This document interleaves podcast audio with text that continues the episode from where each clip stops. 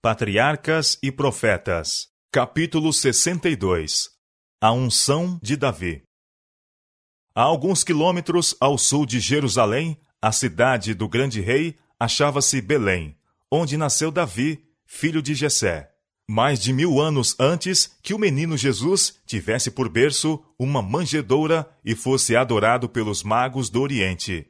Séculos antes do advento do Salvador, Davi, no frescor da meninice, vigiava seus rebanhos enquanto passeam nas colinas circunjacentes de Belém.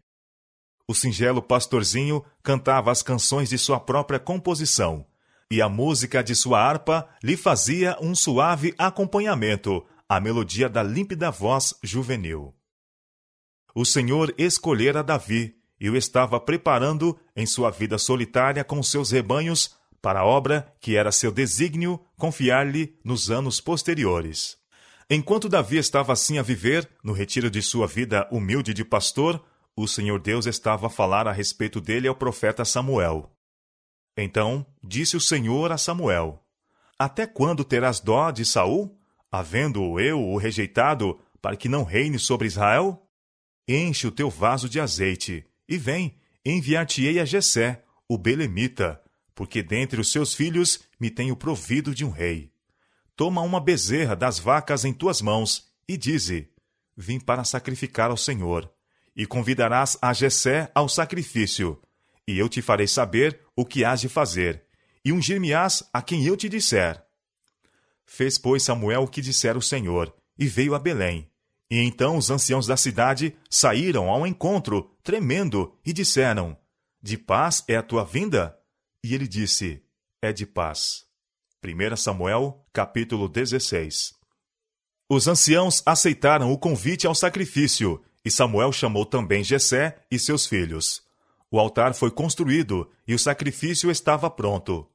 Toda a casa de Jessé estava presente, com exceção de Davi, o filho mais moço, que ficara a guardar as ovelhas, pois não era seguro deixar os rebanhos sem proteção. Quando terminou o sacrifício e antes de participarem do banquete sacrificial, Samuel começou a sua inspeção profética dos filhos de Jessé, dotados de nobre aparência. Eliabe era o mais velho e mais se parecia com Saul pela estatura e beleza do que os outros. Suas belas feições e suas formas primorosamente desenvolvidas atraíram a atenção do profeta.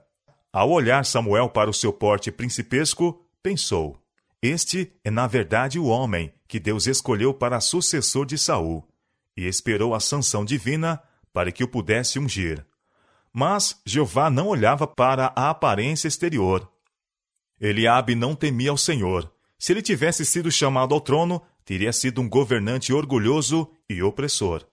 A palavra do Senhor a Samuel foi: Não atentes para a sua aparência, nem para a altura da sua estatura, porque eu tenho rejeitado porque o Senhor não vê como vê o homem, pois o homem vê o que está diante dos olhos, porém o Senhor olha para o coração.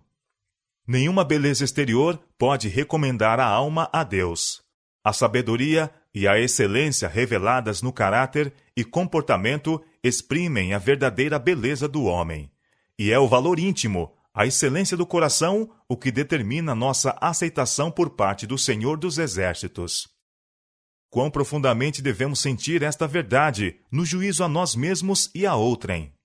Podemos aprender, pelo engano de Samuel, quão vã é a aparência que repousa na beleza do rosto ou no porte nobre da estatura.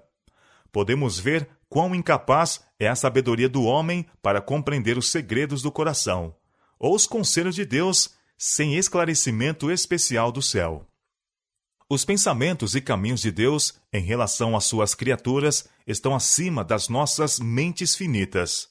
Não podemos estar certos de que seus filhos serão levados a preencher precisamente o lugar para que estão habilitados e estarão aptos para cumprir o próprio trabalho confiado às suas mãos, se tão somente sujeitarem sua vontade a Deus, a fim de que seus planos beneficentes não sejam frustrados pela perversidade do homem.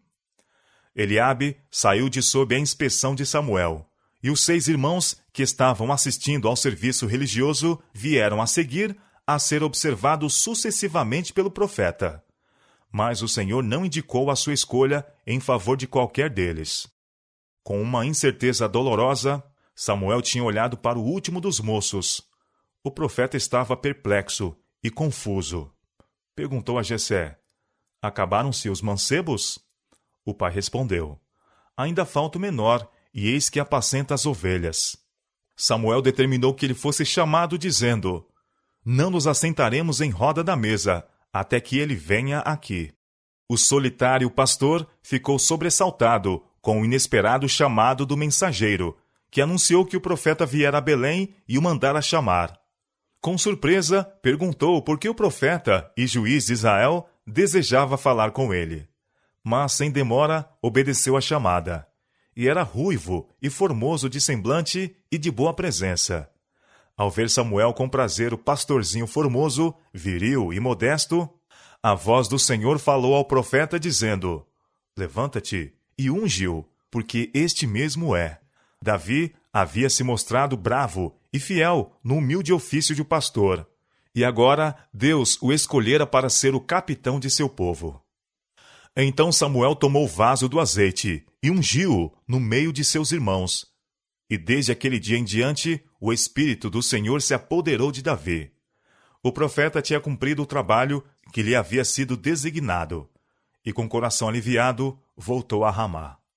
Samuel não tinha dado a conhecer a sua missão, mesmo a família de Jessé, e a cerimônia da unção de Davi fora efetuada secretamente.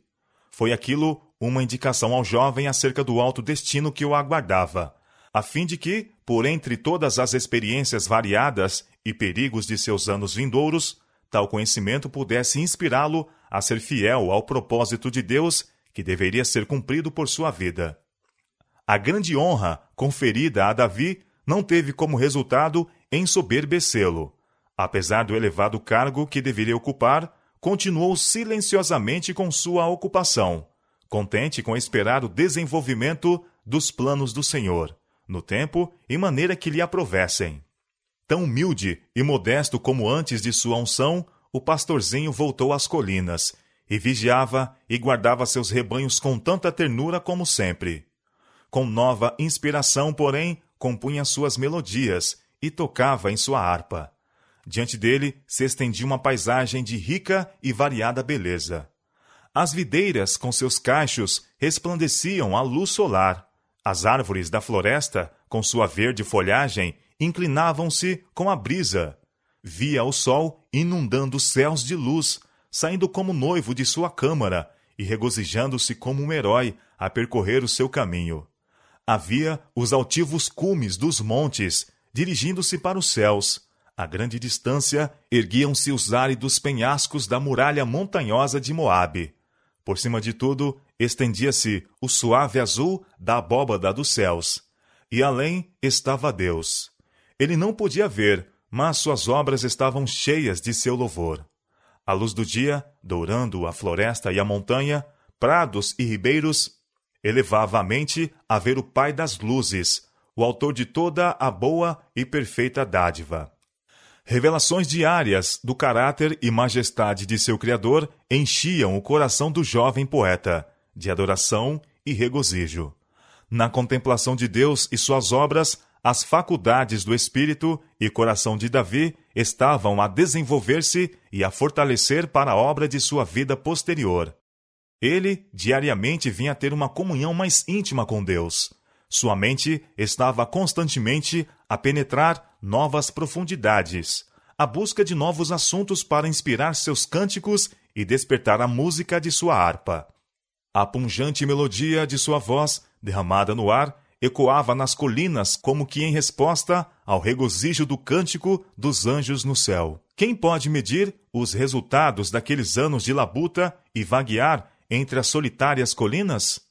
A comunhão com a natureza e com Deus, o cuidado de seus rebanhos, os perigos e os livramentos, os pesares e as alegrias, coisas que eram próprias à sua humilde condição, não somente deviam modelar o caráter de Davi e influenciar na sua vida futura, mas também deveriam, mediante os salmos do suave cantor de Israel e em todas as eras vindouras, acender o amor e a fé nos corações do povo de Deus. Levando-os mais perto do coração, sempre amante daquele em quem vivem todas as suas criaturas. Davi, na beleza e vigor de sua jovem varonilidade, estava se preparando para assumir uma elevada posição entre os mais nobres da terra. Seus talentos, como dons preciosos de Deus, eram empregados para exaltar a glória do doador divino. Suas oportunidades para contemplação e meditação serviam para enriquecê-lo daquela sabedoria e piedade que o tornavam amado de Deus e dos anjos. Contemplando ele as perfeições de seu Criador, mais claras concepções de Deus desvendavam-se perante sua alma. Eram iluminados assuntos obscuros, dificuldades eram explanadas, harmonizadas perplexidades, e cada raio de nova luz provocava novas expansões de transportes e mais suaves antífonas de devoção para a glória de Deus e do Redentor. O amor que o movia, as tristezas que o assediavam, os triunfos que o acompanhavam, tudo eram assuntos para o seu ativo pensamento. E ao ver o amor de Deus em todas as providências de sua vida, seu coração palpitava com mais fervorosa adoração e gratidão. Sua voz soava com mais opulenta melodia, sua harpa era dedilhada com alegria mais exultante. E o moço pastor ia de força em força, de conhecimento em conhecimento, pois o Espírito do Senhor estava sobre ele.